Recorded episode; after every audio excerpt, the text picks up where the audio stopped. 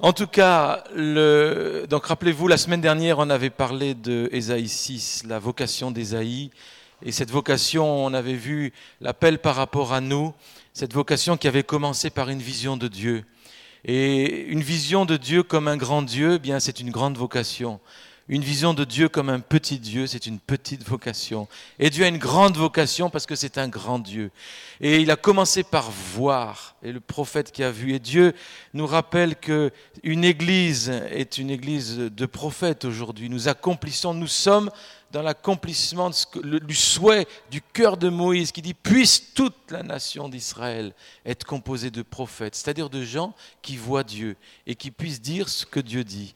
Alors Isaïe a, vu Dieu, il a vu euh, Dieu dans sa sainteté et cette vision de Dieu a touché sa vie et il s'est vu du coup sale. Et quand on voit Dieu dans sa grandeur, c'est vrai qu'il y a un moment où on voit notre petitesse, mais immédiatement Dieu prend ses, pincettes, hein, il met sur les lèvres cette braise et il purifie. Et ça, c'est du coup, Ésaïe s'est vu. Il n'a seulement pas vu Dieu, mais il s'est vu lui-même purifié, purifié dans ses lèvres, purifié dans sa vie. Et Dieu dit, le cri du Seigneur, c'est qui c'est que je vais envoyer? Et Ésaïe a dit, bah, Seigneur, me voici, envoie-moi. Et donc ça, c'était cette vocation de prophète. Et en priant par rapport à ce culte, qui est en même temps, comme la fois dernière, un peu un, culte de rentrée, c'est le passage d'Ésaïe 45 qui est vraiment venu sur mon cœur très fortement, toujours dans Ésaïe donc. Et euh, avant de lire, euh, j'aimerais juste dire deux choses, c'est que à la fin de ce message, on priera pour euh, en particulier tous nos élèves, les jeunes qui sont là, qui vont retourner à l'école. Hein, on, veut prier pour vous. Et on va prier aussi pour Stella, qui va partir vendredi prochain pour un an aux États-Unis, donc euh, dans une école biblique. Donc voilà, c'est les, deux choses qu'on veut faire. Donc rester jusqu'au bout. Je vais essayer d'être euh, synthétique. Et donc voilà, Esaïe, on en a parlé un peu la dernière fois. C'était quelqu'un qui avait la cour, il avait accès à la cour. Nous sommes dans les années 740 à peu près avant Jésus-Christ, c'était un berger, c'était une sorte d'aristocrate qui, était très intéressé, très sensibilisé à la politique nationale et internationale. Et donc vraiment, c'est un homme qui a une vision. Euh, il a vu, quand il a vu Dieu, il a vu la terre remplie de sa gloire. Donc c'est une grande vision qu'il avait. Et quand on a une vision de Dieu, on a automatiquement une vision de la terre. Parce que Dieu regarde la terre. Il a tant aimé le monde, le cosmos, la terre, les gens, qu'il est venu donner sa vie. Donc une vision de Dieu, ça donne une vision de la terre. Et Ésaïe, dans cette, la mort du roi Osias, c'était Jusque-là, c'était calme, c'était la paix, il n'y avait pas de. C'était tranquille, quoi, au niveau d'Israël, depuis plus de 50 ans. Et puis tout d'un coup, la mort du roi Osias, on se dit, mais qu'est-ce que ça va être maintenant? Donc, tant d'ébranlement, tant d'incertitude. Et c'est là, les temps d'ébranlement sont des temps que Dieu choisit, justement, pour manifester sa gloire, pour appeler dans une vocation. Dans les temps d'ébranlement, Dieu appelle une église à se lever, à être un témoin et à être ceux qui ont l'onction de Néhémie pour rebâtir, restaurer les brèches. L'Esprit de Dieu nous a été donné pour réparer les brèches, rendre le pays habitable quand il ne l'est plus. C'est pour ça qu'il nous est donné. Donc Ésaïe va être ce prophète à la fois du jugement, mais aussi de la grâce. Le prophète qui va voir, comme peu ont vu, une nouvelle création. Il est le prophète qui a décrit le royaume de Dieu. quand on voit toutes les descriptions dans la deuxième partie du livre d'Ésaïe, on voit les descriptions de cette nouvelle création. C'est en fait une description du royaume de Dieu. Et quand Jésus viendra plus tard, il dit le royaume de Dieu est proche. Et chaque signe, chaque miracle est une manifestation de ce royaume qui vient c'est la description de la nouvelle création. Quand nous sommes à Jésus, quand nous avons rencontré le Seigneur, nous sommes devenus une nouvelle création. Donc cette nouvelle création, elle n'est pas à venir, elle a commencé. Elle a commencé. Donc la vision d'Ésaïe, ce lion avec l'agneau, cette terre rachetée, etc., ça a commencé. Le processus a commencé. Nous sommes dans ce processus de nouvelle création. Et alors, nous avons là le, texte d'Ésaïe qui, est extraordinaire, qui, Ésaïe 45.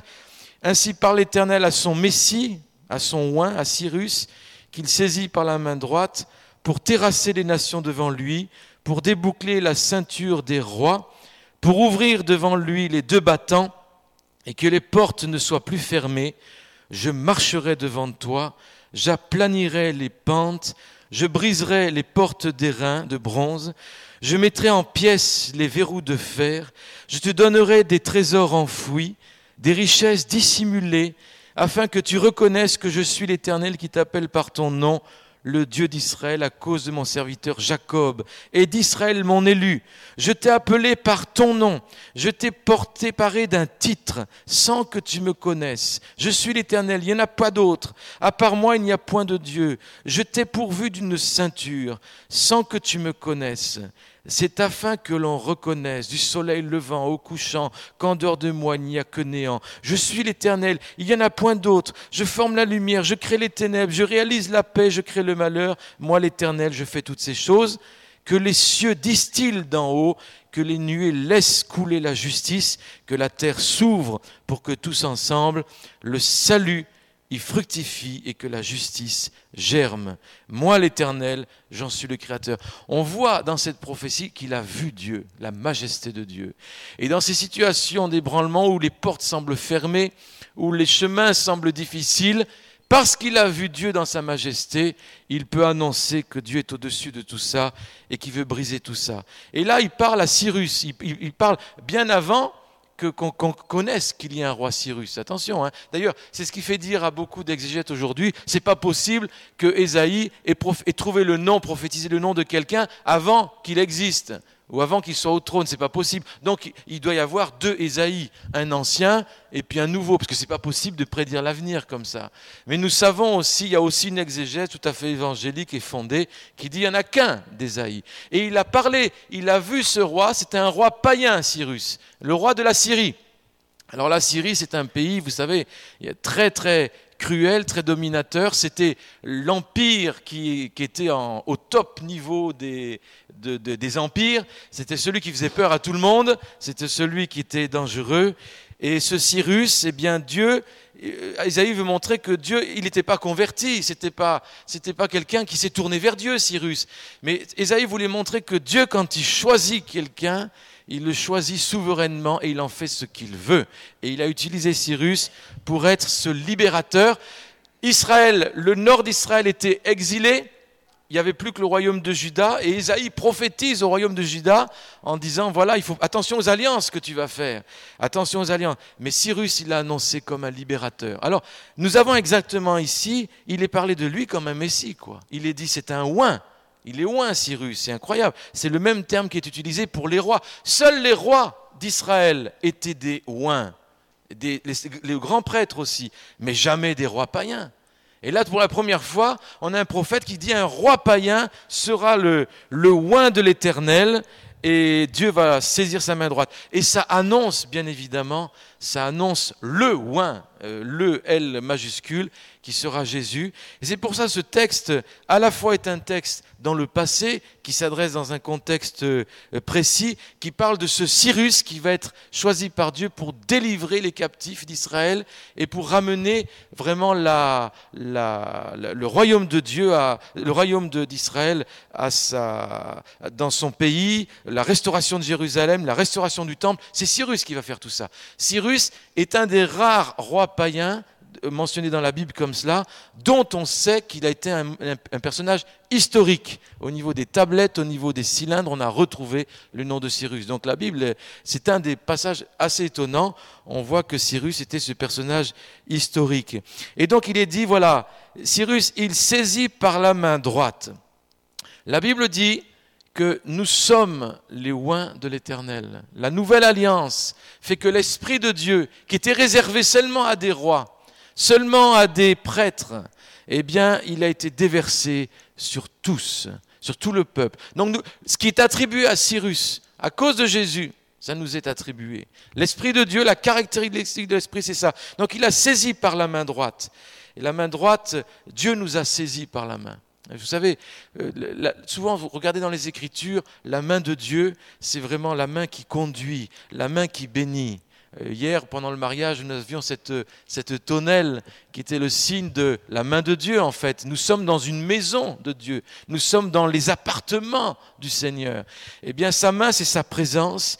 Et Dieu nous a saisis par la main. Et la main droite, c'est l'autorité. Et si nous sommes là, c'est qu'un jour, Dieu nous a saisis. Ça veut dire que si nous saisit, c'est qu'il veut nous conduire quelque part. Ce n'est pas un Dieu qui nous fait tourner en rond comme ça pendant toute la vie. Dieu, il nous saisi par la main, il a une mission pour nous et il veut nous conduire quelque part. Et c'est pour ça qu'il dit, voilà, je t'ai appelé Cyrus pour terrasser les nations devant lui. J'appelle Cyrus. Nous avons, en tant que chrétiens, un appel au niveau des nations. Alors vous allez me dire, mais nous, nous sommes que des petits Alsaciens. C'est difficile les nations, mais on est amoureux des nations. A des drapeaux qui sont là, nous le rappellent, parce que Dieu l'a dit, vous allez enseigner les nations. Donc si on n'a pas devant les yeux les nations qu'on a reçues ou vers lesquelles on va, eh bien on a du mal à se rendre compte que l'appel de Dieu, c'est d'enseigner les nations. Donc terrasser les nations, c'est pas leur faire du mal, mais c'est terrasser ce qui les rend captifs, ce qui les tient captifs, ces nations. Donc nous avons un appel au niveau des nations. La Bible dit, je veux faire de ma maison une maison de prière pour toutes les nations. Et donc nous redémarrons cette année et nous allons recommencer à bénir les nations, en particulier dans les tabernacles. On va être sensible à ce que l'esprit des fardeaux que Dieu nous donne et continuer à bénir les nations parce que Dieu nous a saisis par la main. Et ensuite, pour déboucler la ceinture des rois. Alors ça, c'est un passage étonnant. Vous savez que la ceinture, c'est ce qui porte l'épée. Si tu enlèves la ceinture, tu as, tout qui tombe, quoi. Hein as tout qui tombe, c'est très gênant. Je ne sais pas s'ils avaient des caleçons, les rois, à l'époque, mais quand la ceinture tombe, c'est gênant. Et l'épée, elle tombe, l'arme, elle tombe, il n'y a plus rien, quoi. Et Dieu nous dit, voilà, tu es mon fils, ma fille, et l'autorité que je t'ai donnée, c'était pour déboucler la ceinture des rois. Et la Bible dit, nous ne combattons pas contre les le sang, mais contre les dominations, les autorités. Euh, il y a des princes dans les lieux, des principautés. Principauté, ça veut dire qu'il y a des princes. Et contre les princes, nous avons l'autorité pour enlever la ceinture. C'est quand même intéressant. Hein. nous sommes des déboucleurs de ceinture. C'est notre ministère aussi.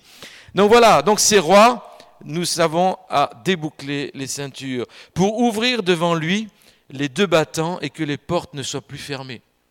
Je vous rappelle que Dieu a dit, j'ouvre devant toi une porte, rappelez-vous dans l'Apocalypse, que personne ne peut fermer. Dieu, dans chacune de nos vies, a ouvert des portes que personne ne pourra fermer. Mais il ne faut pas rester sur la porte. Une porte, c'est fait pour, pour passer, quoi. Hein, imaginez, tu, restes sur la porte de l'église, tu la porte est ouverte, c'est super, gloire à Dieu, tu as ouvert les portes, mais tu n'es jamais rentré. Alors il y a un problème. Dieu ouvre les portes pour qu'on rentre dans l'héritage qu'il a pour nous. Donc ces portes sont, la promesse de Dieu, des portes, et on les trouve souvent, sont, sont tellement importantes. Quand Néhémie est revenu à Jérusalem, il a rebâti, restauré les portes. Donc les portes, c'est à la fois une des portes de bénédiction, de protection, mais ici il s'agit des portes qui empêchent de passer. Et Dieu dit, voilà, je vais ouvrir ces portes, je vais les ouvrir les deux battants, elles ne seront plus fermées. Je pense qu'il y a des portes qui coincent encore aujourd'hui, je pense parfois des portes au niveau parfois d'une vision, des portes au niveau parfois matériel pour certains, des portes au niveau appartement, on a parlé avec Luc, des portes au niveau travail pour certains. Il y a des portes que l'ennemi veut fermer.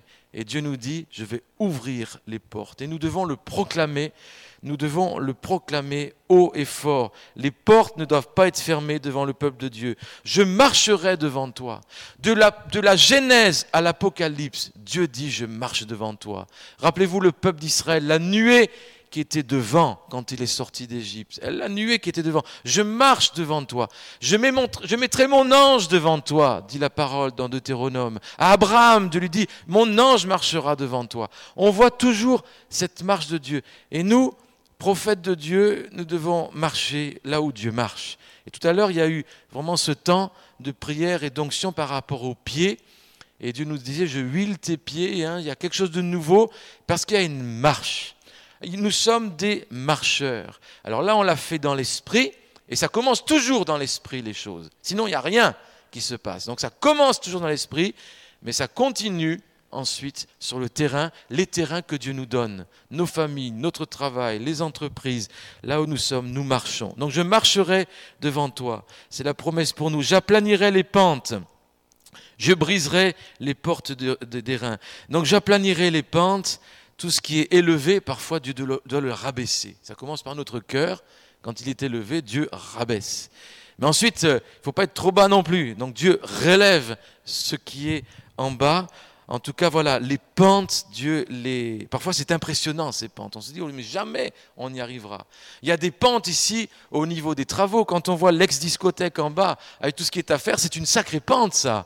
Et Dieu dit, j'abaisse les pentes.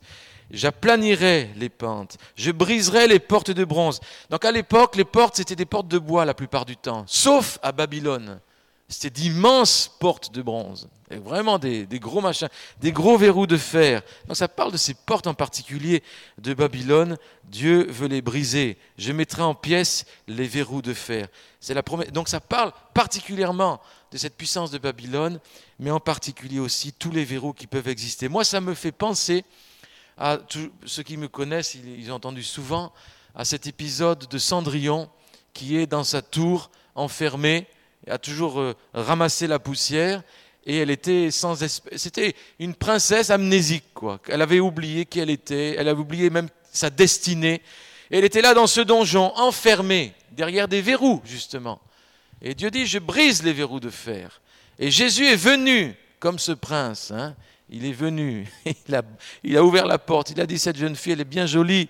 Venez dans mon palais, puis vous connaissez l'histoire. Mais elle est sortie du donjon. Elle est sortie de ce, de ce travail d'esclave pour habiter dans le palais. Donc les verrous de fer sont les verrous qui nous empêchent de vivre en tant que prince et que roi. Et Dieu veut briser ces verrous de fer. Ça commence souvent là-dedans d'ailleurs. Et les verrous de fer en France sont des verrous qui sont souvent là-dedans. C'est pour ça en particulier que c'est tellement important au niveau d'une vision chrétienne de l'éducation, de la formation de la pensée, pour pas, pour faire sauter ces verrous en premier. J'aimerais, j'aimerais dire, pensez à prier, bien sûr, pour tous les enfants qui sont ici, qu'ils soient à l'école Daniel ou pas, il n'y a pas de distinction, mais pensez à prier pour euh, cette, euh, on a une nouveauté. À l'école, on avait prié euh, depuis plusieurs années, et on a senti que, en tant que lycée, on devait avoir un module. Il y a des gens qui ont des modules films, module artistique, module, euh, je sais pas quoi, euh, euh, des tas de modules. Chaque lycée a son truc, quoi. Et eh ben nous, on a notre truc aussi. On a dit, ça va être le module biblique, le module la présence de Dieu. Vous connaissez ça? Alors dans les équivalences, je sais pas ce que ça donne, mais le module présence de Dieu, module biblique, c'est quelque chose qui donne pour la vie. Et donc nos élèves qui rentrent en lycée, ils se tapent. Il y a des fans, hein, c'est super. Hein Alors, ils, vont, ils vont commencer avec euh, chaque jour une heure de Bible, présence de Dieu. Ça fait cinq heures, plus un cours de Bible. Et on sent que ce module-là, c'est quelque chose d'enraciné. Et ce qui nous a mis la puce à l'oreille, c'est quand à Toulouse, l'année passée, vous savez, il y a eu un attentat dans l'école juive. Et on est allé voir ce qu'ils faisaient dans cette école juive. Alors, sur le site internet. Et on s'est rendu compte que la Torah était le centre de cette école juive. Sept heures par semaine, plus les restes. On s'est dit, et nous, chrétiens, c'est distillé comme ça. Alors on dit, ça va pas. Et on s'est dit, il faut que nos élèves connaissent leurs paroles, et pas seulement avec l'esprit, bien sûr, sinon c'est rasoir, mais on veut quelque chose avec l'esprit. Donc voilà, là il est dit, je, je briserai les verrous de fer. Les verrous de fer dans la mentalité, dans notre culture française, sautent quand ils sont confrontés à la parole de Dieu, vivifiés par l'Esprit. Et ça, c'est quelque chose de tellement riche. Donc je te donnerai des trésors enfouis. Alors ça, c'est le problème avec Dieu, c'est qu'il enfouit les choses. Regardez dans sa création, l'or, vous ne marchez pas dans l'or. L'or, pourtant, il y en a dans la terre, mais il faut aller le creuser, il faut chercher. Les chercheurs d'or, rappelez-vous, dans la conquête de l'Ouest, ils passaient des mois, sinon des années, pour une pépite. Et nous, alors, Dieu nous dit, je vais te donner des richesses enfouies. Est-ce que tu es comme les gars de la conquête de l'Ouest, tu es prêt avec, avec ton flingue à affronter les Indiens, à affronter le soleil, à rester des mois pour chercher une pépite? Et rappelez-vous la parabole de la perle, le marchand qui vend tout parce qu'il a vu une perle. Donc Dieu dit, le royaume de Dieu, cherchez le royaume de Dieu. Et cherchez les perles, cherchez l'or, et ça, c'est vraiment, ici, je te donne des richesses enfouies, c'est ça. Dieu, il planque les choses pour qu'on ait la joie de les trouver. et pour qu'on dépende de lui aussi. Hein, c'est comme les enfants, à Pâques, on, fait ça, on faisait ça, les œufs, vous savez, on cherche les œufs. Moi, j'ai fait ça aussi, petit enfant, je ne sais pas si vous avez fait ça. On aimait bien. C'était pas marrant de nous mettre les œufs sur la table, vas-y, mange. C'est plus marrant de les planquer dans le jardin et de les chercher, de les trouver. Hein? Alors, je ne dis pas que c'est la tradition évangélique, ça, hein, mais c'est pas mal au niveau du concept quand même. Donc, Dieu est un Dieu qui cherche des choses, il enfouit les choses pour qu'on puisse les découvrir, les chercher. Et cette année, en tant qu'Église, Dieu veut nous encourager à chercher, à creuser. Je me rappelle certains tabernacles où on loue le Seigneur une heure, deux heures, trois heures, et tout d'un coup il y a une percée, et l'or qui vient, la révélation qui vient, la présence de Dieu qui nous change. Donc voilà, mais ça demande de chercher. Dieu nous a promis des richesses dissimulées. Chaque enfant est un trésor également. Et c'est un trésor à découvrir. Parfois c'est bien planqué, derrière des rébellions, derrière des souffrances. Chaque, chaque frère et sœur ici est une richesse. Est-ce que tu es conscient que ton frère et ta sœur devant toi, derrière toi, c'est une richesse de Dieu? Je vais te donner des richesses enfouies, peut-être tu ne les as pas vues. Peut-être qu'Olivier derrière, il n'y a pas le chauffage, mais il est souvent là derrière. C'est une richesse, Olivier. Est-ce que vous l'avez découvert déjà, cette richesse? Moi, j'ai commencé à découvrir la richesse d'Olivier. Et il y en a plusieurs. Il y a des richesses au milieu de nous. Dieu nous dit, voilà, je t'appelle à les découvrir, à, à les sortir. Vous savez, le mot éduquer, dans Jean, il est, tiré des Écritures, pour ceux qui ne le savent pas, il est tiré de la parabole du bon berger. Lorsqu'en latin il est dit, et il les sortit dehors, il les conduit dehors, c'est éduquit.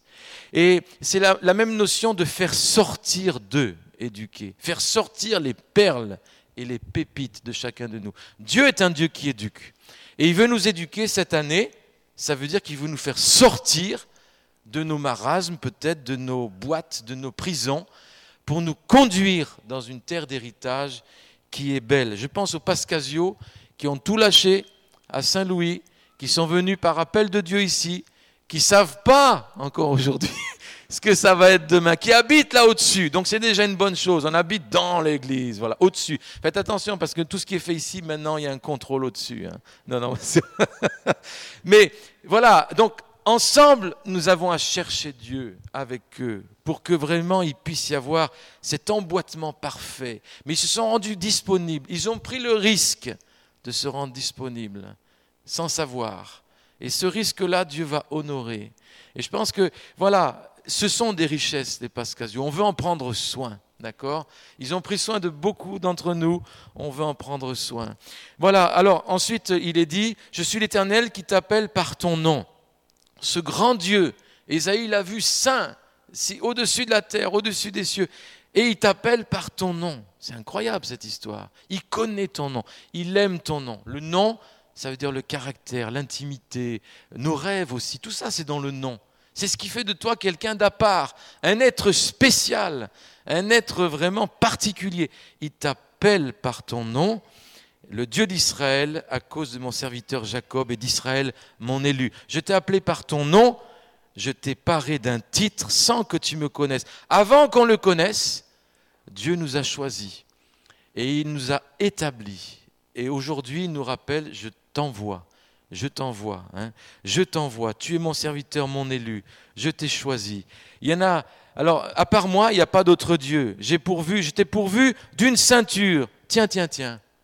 Nous, on déboucle la ceinture des rois et Dieu nous donne à nous une ceinture. Intéressant quand même. Alors, celle-là, il ne faut pas l'enlever. Hein, il ne faut pas l'enlever, celle-là. Attention, il ne faut pas se tromper. Hein, on veut la garder, cette ceinture. Et sur cette ceinture, eh bien, il y a cette épée, il y a cette vérité de la ceinture, et qui tient toute cette armure que Dieu nous donne pour pouvoir accomplir la mission qu'il a pour nous. Donc, je t'ai donné une ceinture sans que tu me connaisses. C'est afin que l'on reconnaisse du soleil levant jusqu'au couchant qu'en dehors de moi, il n'y a, y a que néant. En dehors de Dieu, il n'y a que néant. Et vous savez, Dieu, c'est pas seulement le Dieu qui est au ciel, mais Dieu, c'est le Dieu qui est dans son corps, c'est-à-dire ici. Le corps de Christ, c'est quand même incroyable cette histoire. Le corps de Christ, il est présent, il est là. Nous sommes le corps de Christ. C'est quand même extraordinaire, cette révélation-là. Hein, il y en a plein d'autres. Je, forme la lumière, je crée les ténèbres. Les Babyloniens, ils croyaient qu'il y avait un Dieu de la lumière et un Dieu des ténèbres. et que c'était la guerre tout le temps, et on ne savait pas qui c'est qui allait gagner. Ça, c'est la religion des Babyloniens. Mais Dieu dit, voilà, moi je crée la lumière, je crée les ténèbres, je suis au-dessus de tout ça. Et comme le texte a été lu de Ézéchiel 28 sur Satan, Satan est une créature, une créature qui a été précipitée, qui a déjà été jugée. Il n'y a pas un Dieu de ténèbres qui est aussi fort qu'un Dieu de, lumière. C'est pas vrai tout ça. Donc voilà pourquoi Dieu insiste par Ésaïe. Là, il leur rentre en plein dedans dans leur croyance. Et puis ensuite, moi l'Éternel, je fais toutes ces choses que les cieux distillent d'en haut et que les nuées laissent couler la justice, que la terre s'ouvre. La, justice, rappelez-vous, dans l'Église, on a beaucoup parlé de ce concept de la justice. La révélation de la justice au temps de la réforme a changé l'Europe. Et donc lorsqu'il est dit que la, justice ici, euh, Ésaïe qui prophétise hein, que les nuées laissent couler la justice, bien sûr il s'agit de la justice de Dieu, la punition des méchants contre Israël, mais au-delà de ça, Dieu est venu établir sa justice. Une justice que l'on n'acquiert pas par soi-même, mais qu'on le reçoit comme un cadeau. Et cette justice-là, qui fait qu'on est parfaitement juste devant Dieu, c'est la justice qui précède une réforme dans le pays. Que les cieux disent-ils d'en haut? Est-ce que notre cœur, c'est comme la prière du, je crois que c'est le psalmiste qui disait, Seigneur, que je priais, demandez la pluie du printemps. Demandez la pluie du printemps. Alors vous allez me dire, mais on est en septembre. Il ne faut pas être littéraliste quand même. Hein. La pluie du printemps, c'est la pluie de l'esprit. Donc c'est demander la pluie de l'esprit. Demandons-la et que la terre s'ouvre. C'est intéressant cette vision. La vision du ciel et la vision de la terre. Que la terre s'ouvre et reçoive cette pluie de l'esprit. La terre de nos cœurs. Nous sommes une terre. Hein. Dieu dit souvent, tu as un champ, tu as une terre. Mais en même temps, cette terre de France, cette terre d'Alsace, qu'elle puisse s'ouvrir et recevoir la rosée. Pour que tous ensemble, tout ensemble, le salut fructifie et que la justice germe. Moi, l'Éternel, j'en suis le Créateur. Alors voilà, il y a sûrement beaucoup de choses que j'ai oubliées, que j'ai recherchées hier. Ça m'a béni moi-même. J'espère que je n'ai pas oublié trop de choses. Mais ce texte-là a une petite histoire aussi. Il y en a qui la connaissent, je la répète pour les autres. Ah, lorsqu'on s'est marié avec Manuela en 1983, c'est qui qui a dit ça? Elle, est, elle est où? Ah, 3. 83. Voilà. Un couple ami nous a, nous a chanté euh, ce chant d'Ésaïe Je marcherai devant toi, j'aplanirai les verrous de fer. Et c'était vraiment un beau chant. C'était, ils ont dit on sait que c'est pour vous pour votre mariage, pour votre vie. Et puis quand on arrive en Alsace, c'est qu'on avait euh, les marasmes sortis de l'éducation nationale, plus ou moins, et puis euh, sachant pas quoi faire, où aller, euh, on est allé dans une petite réunion de prière avec un parent, quelques parents, un peu ménonites, baptistes, tout ça, des prières vraiment très très gentilles, très soft, très... Puis quelqu'un comme ça, très gentiment, doucement, délicatement, lit Ésaïe 45. Alors il ne s'est pas rendu compte de ce qu'il faisait. C'était une bombe dans notre vie. Dieu disait, non, c'est ça, go les amis. Ésaïe 45. Et aujourd'hui encore, c'est un texte qui balise l'histoire et de l'Église ici et de l'école.